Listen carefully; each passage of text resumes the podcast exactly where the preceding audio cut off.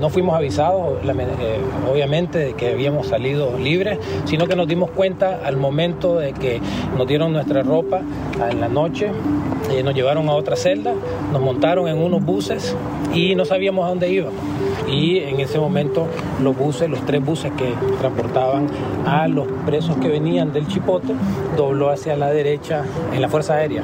Y ahí nos dimos cuenta que veníamos a, salíamos volando del país, no sabíamos a dónde. Lo conocimos de sorpresa en, este, en el vuelo, de que habíamos dejado de ser este, nicaragüenses. Obviamente que un trámite de esa naturaleza no nos quita la nicaragüanidad que tenemos, sino que nos sentimos mucho más orgullosos y más comprometidos con Nicaragua. La palabra destierro suena a pasado, a otros tiempos, pero es la figura legal que usó hace unos días el presidente de Nicaragua, Daniel Ortega, para expulsar de su país a 222 presos políticos. Lo hizo por sorpresa y para siempre. Esas personas se convirtieron así en apátridas, es decir, ciudadanos a los que ningún país reconoce. Estados Unidos les ha ofrecido acogida y España nacionalidad ahora tienen que rehacer sus vidas en la diáspora. Soy Ana Fuentes. Hoy en el país, ¿qué les espera a los desterrados de Nicaragua?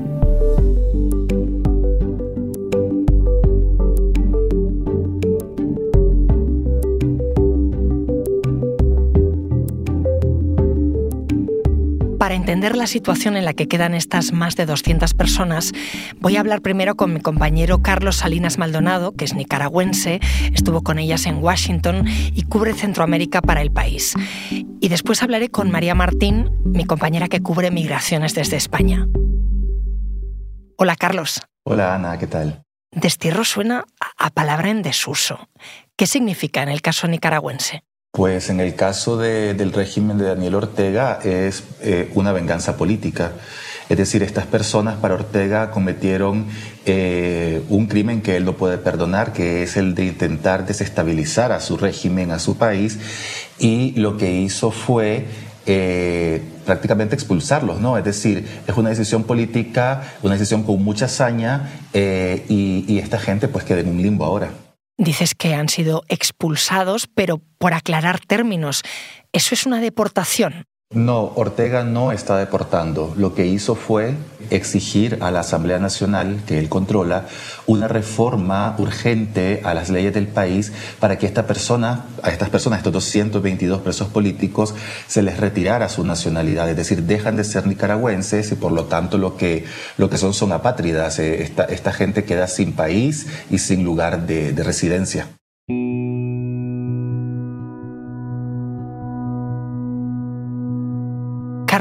Explícame cómo puede un presidente, cómo ha podido Daniel Ortega desterrar a 222 personas. Daniel Ortega controla todos los poderes del Estado, eh, controla las Cortes, controla el Congreso, controla la Policía Nacional y tiene una alianza muy fuerte con el Ejército. Eh, estas personas eh, fueron apresadas, fueron detenidas por el régimen de Daniel Ortega por participar en las protestas masivas que estallaron en el 2018, ¿no? como un descontento social muy fuerte. Y el régimen, a quien le tomó por sorpresa todo este estallido social, comenzó a inventar, a probar eh, eh, eh, cargos contra ellos. Entre ellos estaban cargos por terrorismo, por intentar desestabilizar al gobierno y así les crea todo un marco legal dentro de, de la justicia nicaragüense que le permite a Ortega luego tomar la decisión eh, de desterrarlos. Como comentaba anteriormente, la última de estas reformas a las leyes fue la que le permite al Estado quitarle la nacionalidad a estas personas, pero estas sentencias fueron duramente criticadas, se dicen que son sentencias espurias eh, y que no tienen un marco eh, legal real a nivel internacional, según muchos de los juristas de Nicaragua. O sea, no se trataba de negociar. Aquí no ha habido ninguna negociación. Esto debe quedar claro. Porque la soberanía del país, la dignidad de la patria, no se negocia. Escuchábamos a Ortega afirmar que él no negoció nada con Washington, pero los presos han ido a Estados Unidos. ¿Eso, Carlos, fue porque Estados Unidos aceptó ser tercer país? Lo que Ortega dijo en su, en su comparecencia ¿no? frente a los medios de Nicaragua, los medios que él controla, por cierto, en Nicaragua, fue que fue, eh, fue su esposa ¿no? la que buscó a la Embajada de Estados Unidos en Managua para decirle, nosotros tenemos a estas 222 personas, eh, las consideramos terroristas, creemos que ustedes financiaron eh, los movimientos políticos en contra de nuestro gobierno, así es que llévensela. Eh, una vez en, Washington, eh, toda esta gente, claro, se preguntaba qué recibió Daniel Ortega a cambio. Daniel Ortega dice que no tuvo, eh, que no hubo una negociación al nivel de te doy para que me des con, el gobierno de Joe Biden pero hay muchas dudas respecto a lo que se trató entre ambos estados. Es decir, Daniel Ortega sufre un problema que para, para el régimen es muy fuerte, que son las sanciones que ha impuesto tanto Estados Unidos como la Unión Europea. Y una de las exigencias que Daniel Ortega siempre ha tenido es que Washington y Bruselas le levanten esas sanciones, sanciones que afectan a su esposa Rosario Murillo, a sus hijos que además son eh, delegados del gobierno, tienen cargos públicos, y a los funcionarios más cercanos ¿no? al, al régimen. Eh, esa es una muestra que las sanciones tienen un efecto, ¿no? Y muchos analistas en Managua pensaban que los, que los presos políticos eran una suerte de moneda de cambio de Ortega para negociar con Washington y de esta manera lograr que se levantaran esas sanciones. Vamos a ver en los próximos días qué se va conociendo de esto, ¿no? De, fuentes tanto del Departamento de Estado como las fuentes internas de Nicaragua, porque claro, Ortega no entregaría una moneda tan valiosa como son 222 presos políticos con figuras tan importantes que habían ahí a cambio de nada. Total, que estas personas se convierten, los convierte Daniel Ortega, en personas sin tierra. Carlos, eh, cuéntame qué es ser apátrida, qué, derechos se tiene. En el caso de estas 222 personas, eh, estos presos políticos expulsados por el gobierno de Ortega, ellos de alguna manera tienen el amparo de la Convención de 1954. ¿no? Esta convención entró en vigencia en 1960 y establece un marco de protección internacional a las personas que son consideradas apátridas. A ver, este mecanismo, eh, por decirlo así, eh, define a la palabra apátrida como las personas que no tienen una nacionalidad, que un Estado no las considera como parte ¿no? Eh, de, su territorio y proporciona eh, los mismos derechos que los nacionales de los países a los que son expulsados, en este, en este caso de Estados Unidos. Según la Convención, el gobierno estadounidense debe eh, garantizarle a estas personas pues, el derecho al trabajo, sus libertades básicas, el derecho a la educación, etcétera, etcétera. Y la Convención también exige a los estados que se les proporcione documentos, identidad y de viaje a la, a la, a la, gente que recibe. Es decir, Estados Unidos ha recibido a 222 personas. Y lo que vimos en, en, en, estos días en Washington, en el hotel eh, Westin, donde fueron eh, acomodados, es que había todo un proceso para intentar pues, identificarlos y ayudarlos en, en su proceso de, de, de papeleo en Estados Unidos. Por eso te iba a preguntar, porque han llegado entonces a Estados Unidos, dices que los ampara esta convención de 1954, la Convención de los Apátridas, em, ¿y eso implica entonces que Estados Unidos debe concederles papeles, la nacionalidad? No, no. Hasta el momento han entrado a Estados Unidos bajo este permiso de permanencia temporal que se llama, eh, bueno, lo pronunciamos parole, ¿no? Que es un permiso humanitario que la administración de Joe Biden ha extendido durante dos años para gente de eh, Nicaragua y Venezuela. Es decir, los funcionarios del Departamento de Estado, había muchos en, este Hotel Westin que he mencionado anteriormente, en, las afueras de Washington, les dieron un documento, una serie de documentos, eran seis páginas con toda la información que ellos debían llenar para aplicar a, este permiso de permanencia temporal en Estados Unidos. Pero fueron muy claros los eh, funcionarios del Departamento de Estado al explicarles a los eh, presos políticos que de ninguna manera le estaban otorgando un permiso de trabajo en Estados Unidos ni la nacionalidad en Estados Unidos. Ellos tienen que comenzar este proceso que puede durar eh, varios meses de cara a conseguir un estatus que podría ser de refugiado o de asilado en territorio estadounidense. ¿Y qué derechos tienen entonces? Porque es una situación muy particular. Lamentablemente no tienen derecho al trabajo. Muchos de los presos políticos con los que yo eh, conversé muchos de ellos jóvenes también, que estuvieron en, desde el 2018 detenidos en La Modelo, que es una prisión afuera de Managua, se sentían desconcertados y, con mucha incertidumbre. Lo que ellos decían es, ¿yo qué hago en Estados Unidos? ¿no?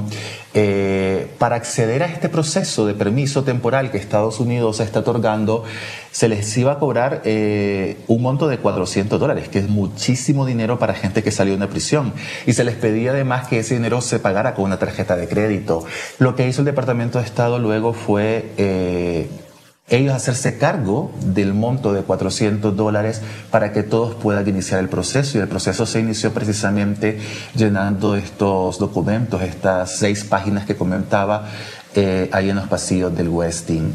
Por el momento, esta gente puede moverse libremente en Estados Unidos. Estados Unidos garantiza que se haga ese movimiento. El Departamento de Estado además les ayudó a buscar, aquellos que no tenían familia, que son muchos, a buscar casas de acogida.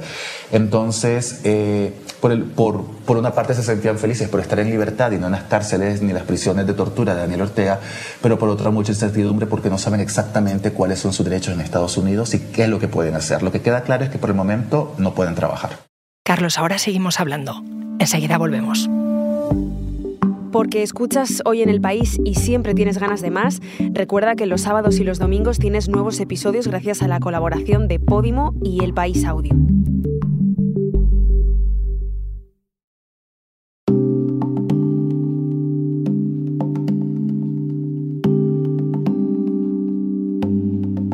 Pero entonces, Carlos, si no pueden trabajar, ¿de qué van a vivir? Em, ¿Pueden llevarse a su familia a Estados Unidos?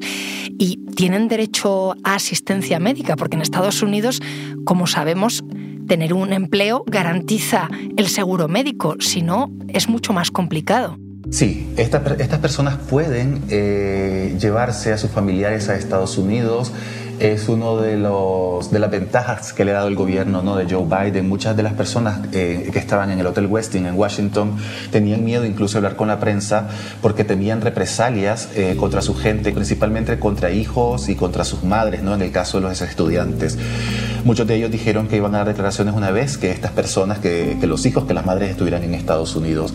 En el otro caso lo tienen más complicado, ¿no? porque al no poder trabajar en Estados Unidos no tienen derecho a, a asistencia médica médica y, en el caso de las personas que tienen familiares eh, dentro del territorio estadounidense les va a ir bueno relativamente mejor, ¿no? Porque muchas de estas personas ya están asentadas, sus familias están asentadas en diversos estados de Estados Unidos y cuentan con trabajo y posiblemente con seguridad social.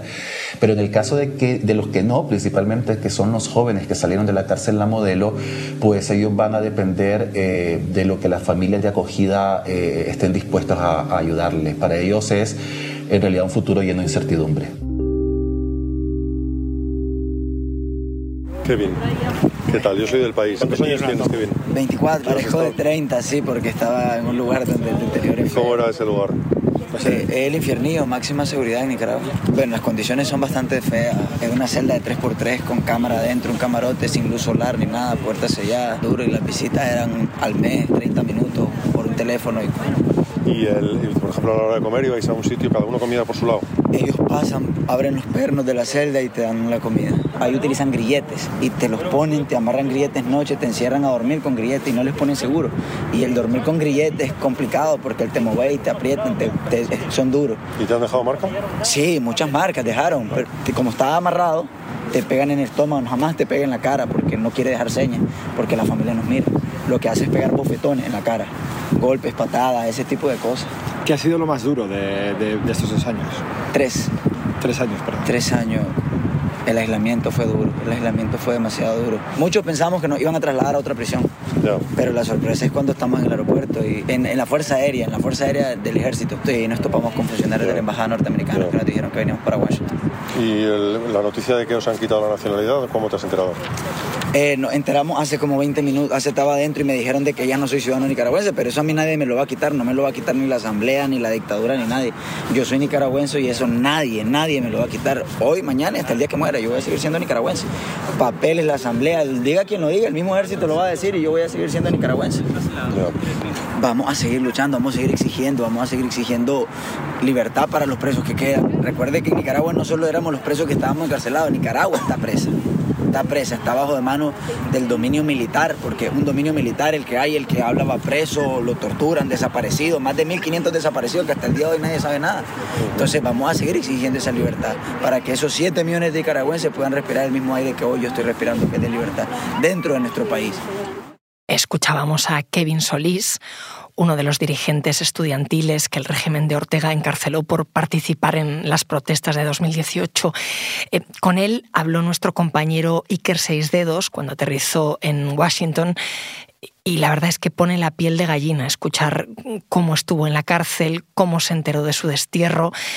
Carlos, me estoy preguntando por el futuro más inmediato de, Kevin, ahora que están en Estados Unidos eh, y estos más de 200 nicaragüenses no tienen ni documentación, ni como has explicado, eh, derecho a poder trabajar. ¿Estados Unidos puede expulsarlos?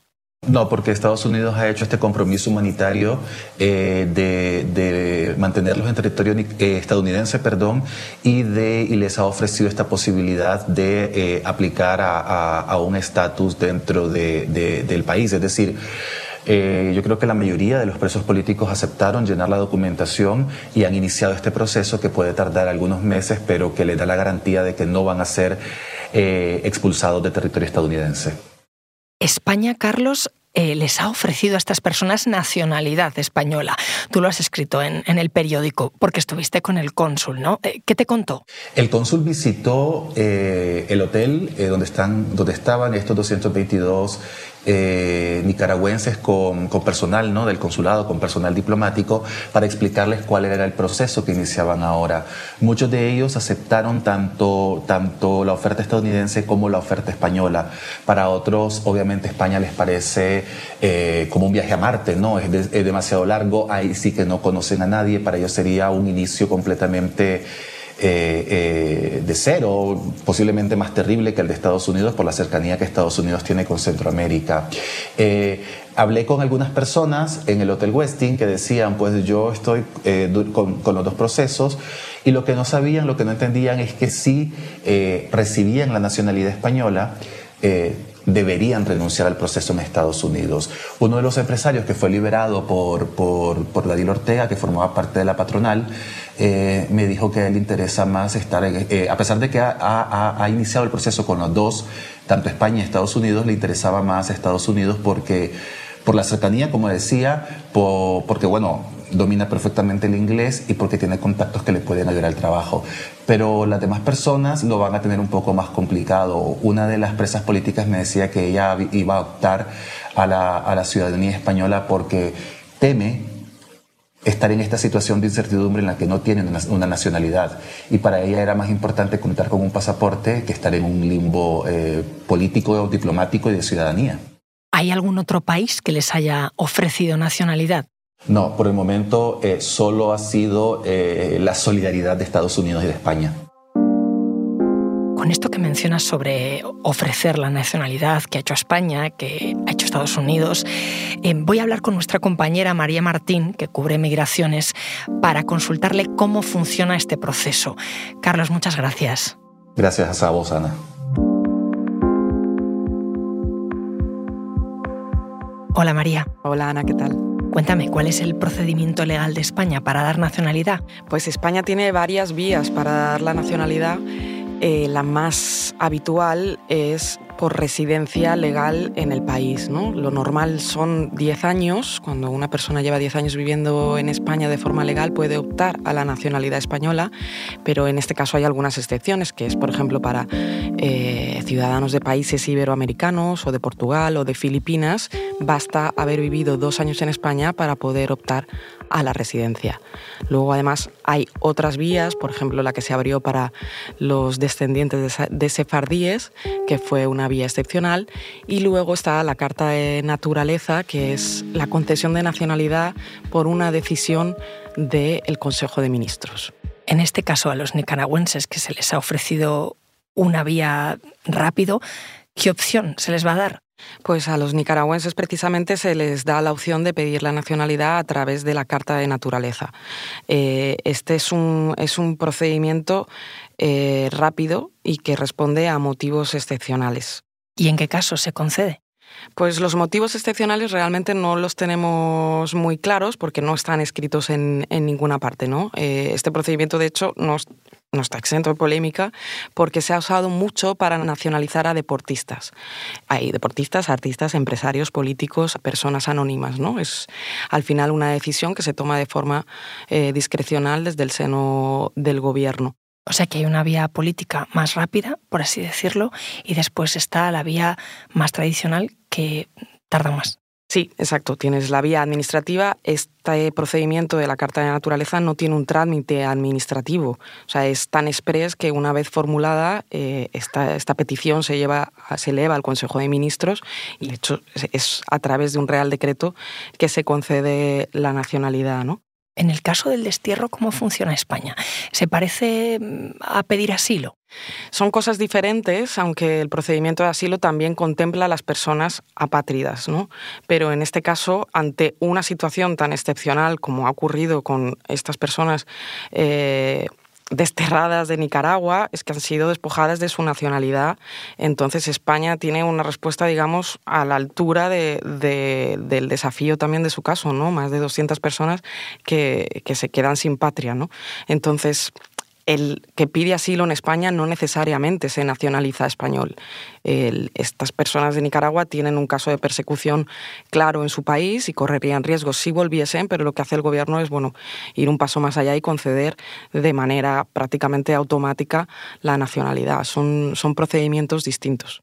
¿Y esto había pasado alguna vez antes? Personas que se han quedado sin nacionalidad apátridas para las que se em, plantea un procedimiento express por decisión política.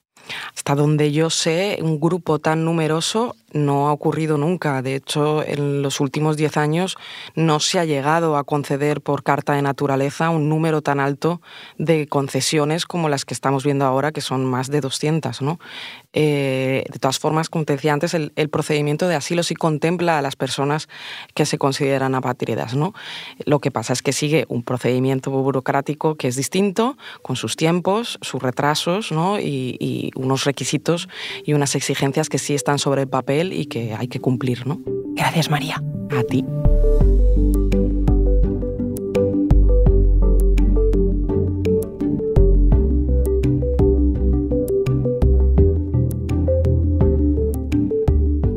Este episodio lo han realizado El Sacabria y Dani Sousa. Las grabaciones en terreno son de Iker Seis Dedos. La grabación en estudio de Camilo Iriarte. El diseño de sonido es de Nicolás Chabertidis. La edición es de Ana Rivera y la dirección de Silvia Cruz La Peña. Yo soy Ana Fuentes y esto ha sido Hoy en el País. Mañana volvemos con más historias. Gracias por escuchar.